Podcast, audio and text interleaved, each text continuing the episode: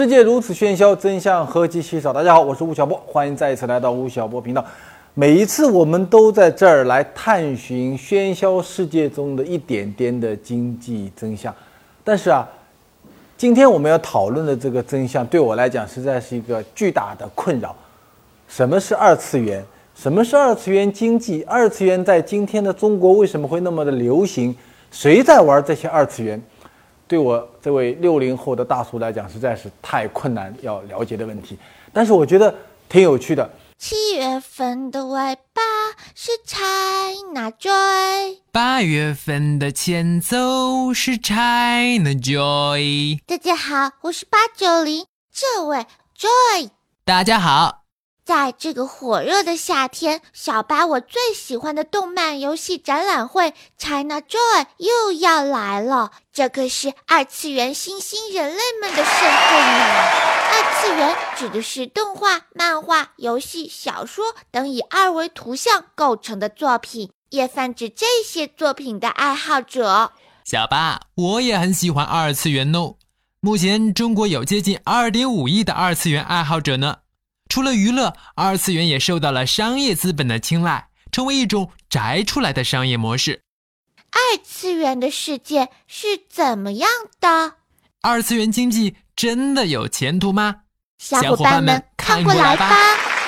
那么今天呢，我们请到了二次元这个领域里的一个大拿，啊，他被称为是中国第一游戏声优。我们请这个同学叫小聂同学，来给我们讲一讲。什么是二次元？他为什么要搞二次元？小聂同学，欢迎你来。小聂，中国第一游戏声优，喜欢摄影拍照，有着七年网游的经历。二零一四年，凭借独特造型，一举成为当年 China Joy 上最红的人气模特儿。Hello，大家好，我是哈利。哎，你这身装扮算是什么？是一个人物吗？对，这是一个美国漫画 DC 漫画的一个人物，叫做哈利昆因。对，然后呢？嗯然后是叫什么？你这个是叫哈利？哈利。对，干嘛的？他本来的工作是一个神经病医生，也是 DC 漫画里的一一个角色。嗯，是自杀小组呃自杀小队里面的一个角色。然后后来他被小丑同化了，他喜欢上了小丑，后来被小丑变成了一个小丑女。就变成现在这个样子了，然后他非常喜欢蓝色，非常喜欢红色，所以他全身上下都是蓝色和红色的搭配。你这眼角这个东西痣，不是痣，大家看一下，它是个心，对吧？我看它看清楚是个心，它什么？它就是漫画就这样的吗？对，而且他应该是全身都会有纹身，因为我蛮喜欢这个角色的。首先，他是学霸，哦，对吧？老师你也是学霸吧？我是学霸，我好像都是高考第二。那他是他应该是美国 NBA 的，就是心理学专家顶尖的，智商一一百八以上，跟我们八九零差不多，我们八九零一百八，八九零啊，我们一百八，没看出来，没看出来，对，哎，他这个算是二次元吗？啊，这也算二次元呐，他很 Q 啊，他就两头身的二次元，什么？啊？他叫两头身，两头身啊，就 Q 版的漫画。啊，那在你们在你们这个领域里面，他算？算等级算怎么样？他算是比较厉害的还是？就不不不，没有等级，跟我不是一个动画片里的，我们两个不是一个画风的。对。哦。所以他可以在他的领域里面很厉害。嗯，他很他在五角片里面非常厉害。对他可以打你是吗？打打打我那也不行。我可以吗？哎，然后呃，我能你你为什么叫小虐呢？小聂。聂。就那个作孽的孽，小聂这个名字是因为 小，就是刚刚开始的时候，嗯，呃，就像，就是你们觉得九零后就有一点脑残，然后这个字，就是比较难写，但是它虽然很难写，但是很容易被人记住，啊啊，对，因为人家会觉得难写，然后去仔细分析这个字，潜移默化之间他就记住了，啊，我希望大家能够记住。你是学什么的？我是学动漫设计的。哪个学校的？啊，美院。你每月每月为什么不好好的？你们老师，我们老师教你的吗？我们老师也是 cosplay 达人。cosplay 现在是个专业吗？cosplay 它不是专业，但动漫行业它是一个专业。动漫行业。动漫游戏行业都是属于泛娱泛娱乐范围内的。我知道，对，这个教育部、文化部都都提倡。批的。对，然后呢？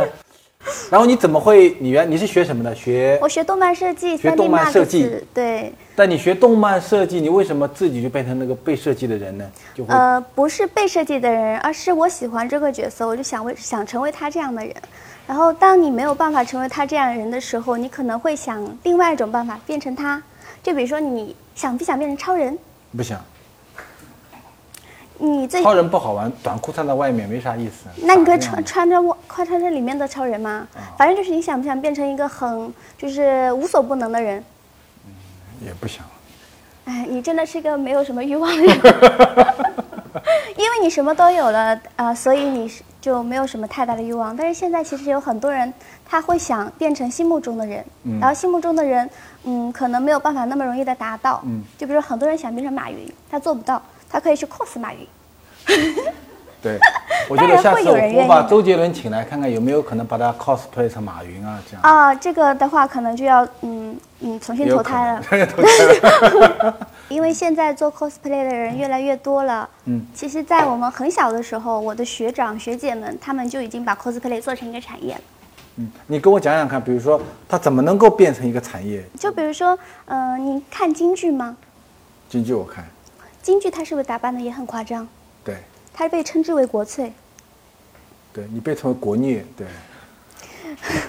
然后呢，对，它是个京剧，它就是打扮成一个人，然后去演出，嗯然后就变成一个产业嘛。对那你怎么你会演出吗？有啊，哦，你会被演出？那在什么场合演出呢？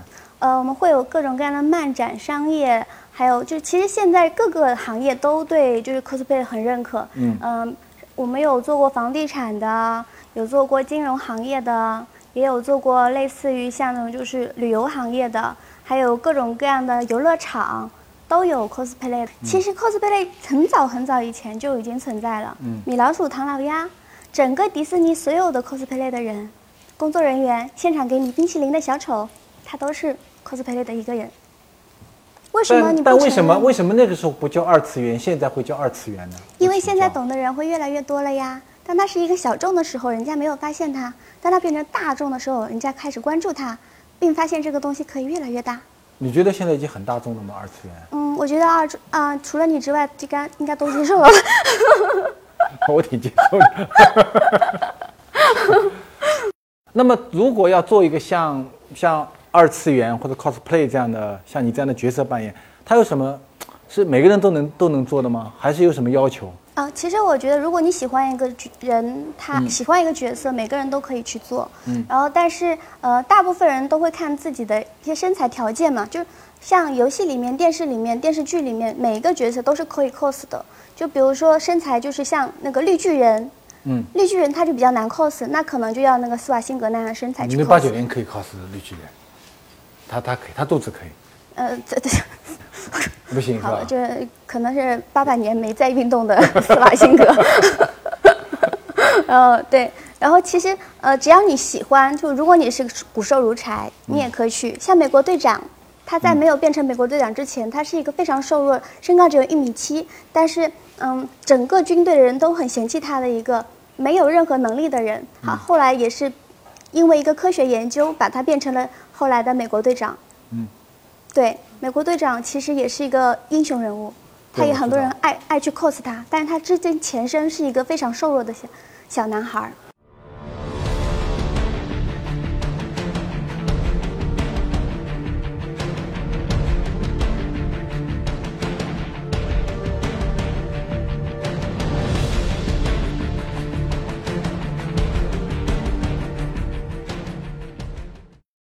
但 cos 它，我们你如果它是一个业余爱好，我能理解，它怎么会变成一个职业呢？他比如说你你你一个人，他要进入你这个行业，他说哎我要成为一个 cosplay 的像你这样的一个主角，他要他就身材身材最重要对吧？身材呃，不一定，其实、呃身材有各种各样的角色可以让你 cos 吗？对反正就是只要你能找到自己合适的就行了。cos 它是一个爱好，更像是一个爱好，确实是这样。但是如果说你 cos 到一个呃一个一个一个级别，就大家都非常认同你，就比如说你唱歌唱的特特别好，嗯你就变成了歌星。每个行业行行出状元嘛。那你成为怎么成为明星呢？我你是我觉得我不是明星，我在 cos 行业还不算是明星，因为我只是喜欢 cos。嗯对我我我称呃称不上明星。嗯，那么明星是怎么样的呢？嗯，cos 行业的明星有很多呀，就比如说每次漫展都会过来做嘉宾，他们有成千上万的粉丝，也会有像明星一样的粉丝团队为他们加油打气。他们还会出自己的照片、签名照送给粉丝和卖给粉丝，自己的周边也可以卖给粉丝，还可以开自己的周边店，然后还可以自己设开设自己的工作室，接各种各样的活动，就跟艺人是一样的。啊，它等于是一个行业。对，像他有没有年龄的？比如说，在哪个年龄段大家喜欢这个 cosplay，然后过了这年龄他就不做了，有吗？不会，你 cosplay 的人物都是这种动漫中的人物是吧？不，电视剧、电影都可以，真实人物你也 cosplay，可以啊。那有什么意思呢？这没有什么意思啊，只是喜欢他呀。对，大家看一下，这是他的照那个，哎，这是什么场合啊？哦，这是《第九城市》里面的叫叫 Fire Four》的这款游戏，然后我是里面的嘉宾，然后这是、这些都是嗯国外的一些 coser，身高都有一米九以上，然后我是在这里做嘉宾，然后拍的一张照片。哎，这些男生也做 cosplay 吗？他们脸没画过，他们他们为他们算什么东西呢？因为这个这款游戏是就是枪战类游戏，它就是人打仗，嗯就是 CS 你知道吗？，CS 我知道，就跟 CS 差不多。CS 对。对，就是啊类似这样。然后这个外外套外面这个衣服，它是它的装备盔甲啊所以它是它是可以是任何一个人，所以不需要化妆。但是有些人像你们就是专业的，对吧？呃，我觉得我还不够专业，我也是爱好者。啊，对，就有时候会被请去当嘉宾这样。那你大学毕业了吗？我大学毕业了，毕业，那你现在比如你 cosplay 是你的主要的工作，还是是你的业余爱好？呃，我 cosplay 这个行业是从我大学、高中开始就一直在做的我的一个爱好。嗯我现在很呃，比运气比较好，被影视公司签约了，成为了一哦个艺人，哦，影影视公司签你，签你，你主要干什么？就是就是拍戏。我们也拍戏，cosplay 的人他不一定只 cosplay 啊。哦，你现在的演员是一个是一个艺人，嗯，你介绍八九零到你们好呀公，司可以吗？可以呀，好可爱呀，特别有特色呀。这个是你对吧？对，这是我对形象跟今天不大一样，我也是第一次出这个哈利的这个形象，白头发的。其实有一些缺陷，我我出这个其实吃亏的，因为、呃哈利他是一个美国人，然后皮肤是很白的，然后我皮肤比较黑，所以可能看起来没有那么还原，也希望大家能够多多包涵。就因为其实 cosplay 它非常讲究还原，它每个细节，比如说它其实有好多的耳钉，还有脖环、颈环、呃颈环啊，还有这个手环啊，还有身上的纹身啊，我也没有一个一个画。但其实如果全部画起来的话，应该还是非常赞的。我相信会有更多人可以出到比我更厉害。哎，像你这个角色，比如我们这个行业里面 cosplay 行业有没有人说某一个人扮这个角色是最最赞的，就大家都认，那别的人就不扮的，有这样吗？还是你这个角色有很多人都会演，会有很多人基本上每个角色，很多人就是只只要是一个受欢迎的角色，都会有很多人演，很多人演美少女战士啊什么的。哦日本的有官方版的，然后中国也有很多人出，像做活动的时候也会找人来出。像现在，呃，英雄联盟里面每个角色都会有找人来出。嗯，游戏里面的角色也是可以 cos 的。那整个行业有排行榜吗？比如说，呃，没有，这这种的话没有，它可能有一种就是粉丝排行榜吧，就是看谁的人气最高什么，但它其实都是都不是最主最最主要的，最主要是自己开心啊。自己开心。嗯对，古代的这些人，孙悟空啊、猪八戒啊，什么呃呃许仙啊，对都可以考。那你这样讲，其实二次元也就是，其实跟你说跟京剧啊，跟以前中国中国古代什么伶人啊，其实并没有太大的区别。不是说没有区别，而是说更加就是广泛化。除了你们在爱奇艺上看到的吴晓波频道，也可以在大头频道战略合作伙伴喜马拉雅 FM 收听本节目的音频。嗯，就在你看来，你理解中，现在九零后理解中的二次元世界是个什么样的东西？二次元世界更多于是人类想象的世界。有一批人他很喜欢这样的一个幻想，它其实是一种幻想中产生的行业。然后这样的行业想要成为嗯、自己，但是我们又生活在现实生活当中，对要吃喝拉撒对，要吃住行，对然后如何让自己的梦想，让自己的爱好变成自己的工作，啊，这就是二次元的世界。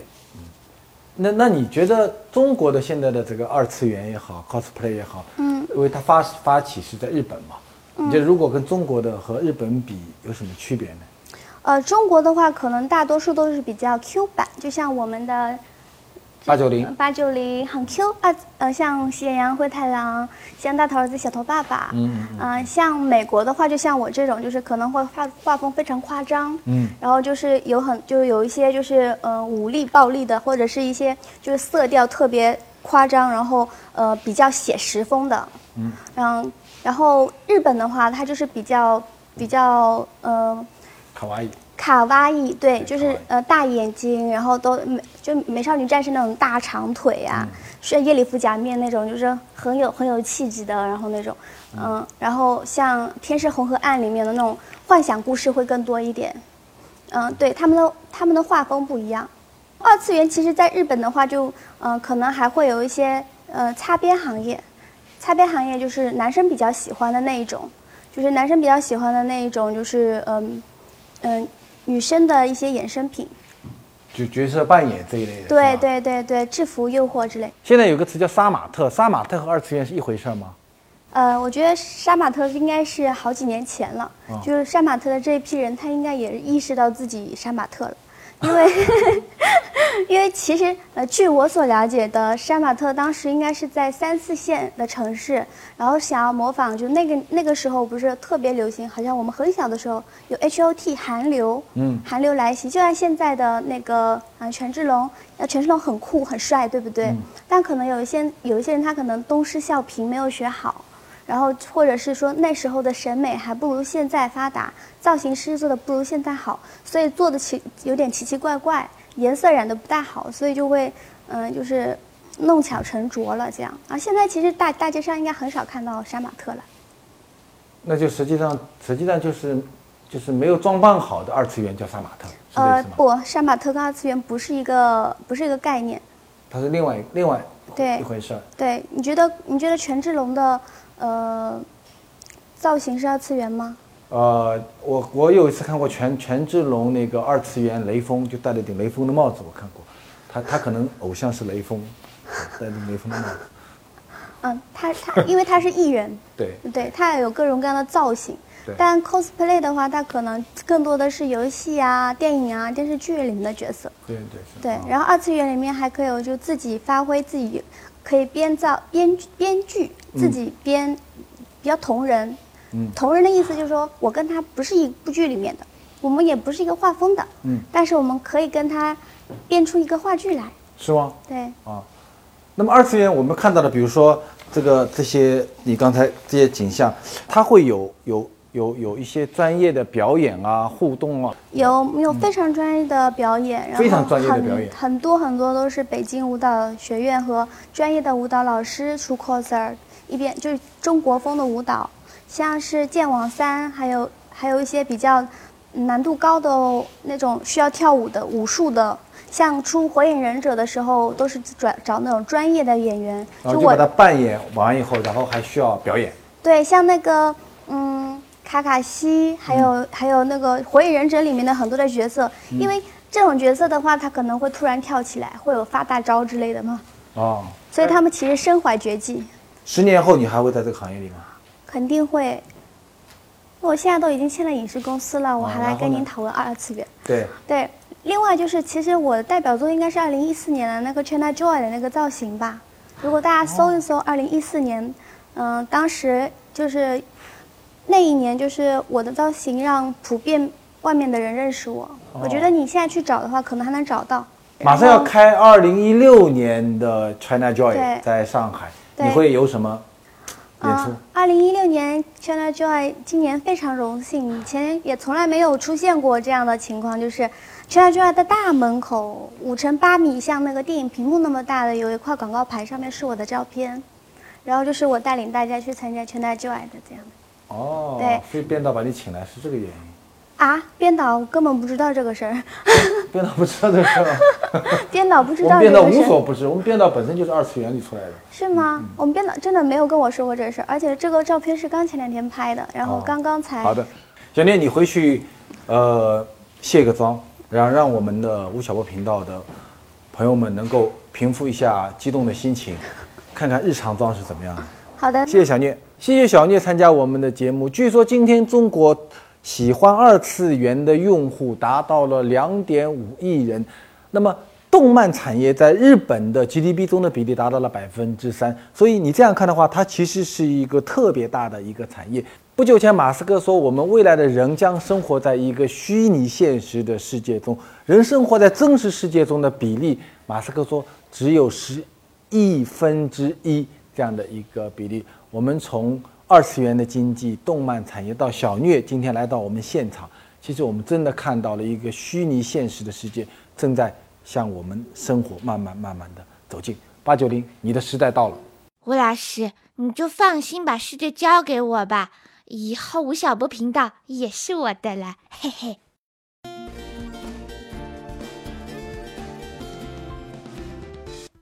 世界如此喧嚣，真相何其稀少。欢迎来到二次元频道，大家好，我是朱志山。世界已经乱套了。你这是穿越？对，我这个算是二次元吗？不算。不算，你这是穿越，因为古代的东西配上了现在的东西，就要穿越。现在也很火的。那穿越和二次元是是同一个门类吗？呃，不能算是。如果非要算是，只能算是同人，它不能算是二纯二次元。二次元就是就是完全。你们排不排斥我们？穿越的人不不排斥啊，穿越剧多火呀！你看四爷多火呀，若曦多火呀。四爷他也没穿的西装，像我穿的皮鞋一样的，戴个帽子也没有呀。穿越的意思就是说，你身上的这个东西跟你佩戴这个东西不搭。对，不是一个年代的。啊，那我就眼睛摘了，就是二次元了。你们这个行业里面男生多吗？挺多的，就没有这个年纪的。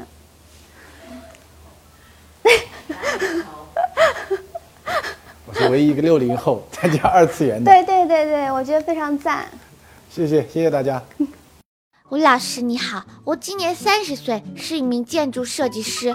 这两年建筑市场不好，我也不是特别喜欢自己的专业。我喜欢摄影，想通过出国读摄影研究生的方式进入摄影行业。你觉得我的方式可取吗？我觉得你如果非常的想要买这张机票，想要离开现在的职业，那我觉得你给自己一个机会。在互联网和电商如此发达的时代，信息非常透明，那么传统进出口贸易公司是否还能生存下去呢？发展方向将会是什么呢？传统传统的进出口贸易一定会非常的困难，因为今年上半年中国的进出口下滑又到了百分六十三个点左右，而且实际的数据可能比统计局的数据还要更加的恶化，所以传统的外贸进出口并不是一个很好的行业。那它未来能够活得下去，只有一种可能性，就是专业化，就是你在某一个专业领域里面有没有可能深耕。第二呢，是有没有可能缩短外贸链的一个部分。在资金杠杆的部分和客户直接到达部分，能够提高你的专业能力。接下来两个问题由我来问，吴老师，我是一个非二幺幺大学的计算机研究生，明年毕业，我想毕业以后去 IT 公司搞技术，或者去银行，请问吴老师，这两个方向哪一个前景更好呢？哦，我觉得对一个年轻人来讲。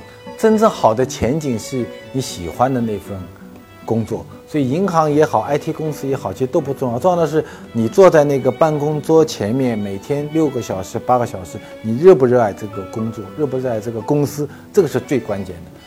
所有的前途并不寄托在那个企业里面，而是寄托在你自己的身上。真的还是问自己。吴老师，我是一名创业者。最近遇上了资金短缺的瓶颈，您认为贷款来创业值不值得呢？啊，还是你对自己的信心呢？你看贷款就会欠债嘛。中国这个债字怎么写的呢？左边是个人，右边是个责任的责。所以你负债的话，是意味着你要对这批资金的未来承担自己的责任。那如果你愿意贷款去借钱来做创业的话，说明你真的已经满身被这个创业的。热火已经给燃烧了，那么就可以去贷。那么无非向谁贷呢？你像啊，有些地方有做众筹的都可以，像你的爸爸妈妈可以贷款，像朋友可以贷款。对，所以问题不在于贷款的问题，而在于创业本身这件事情。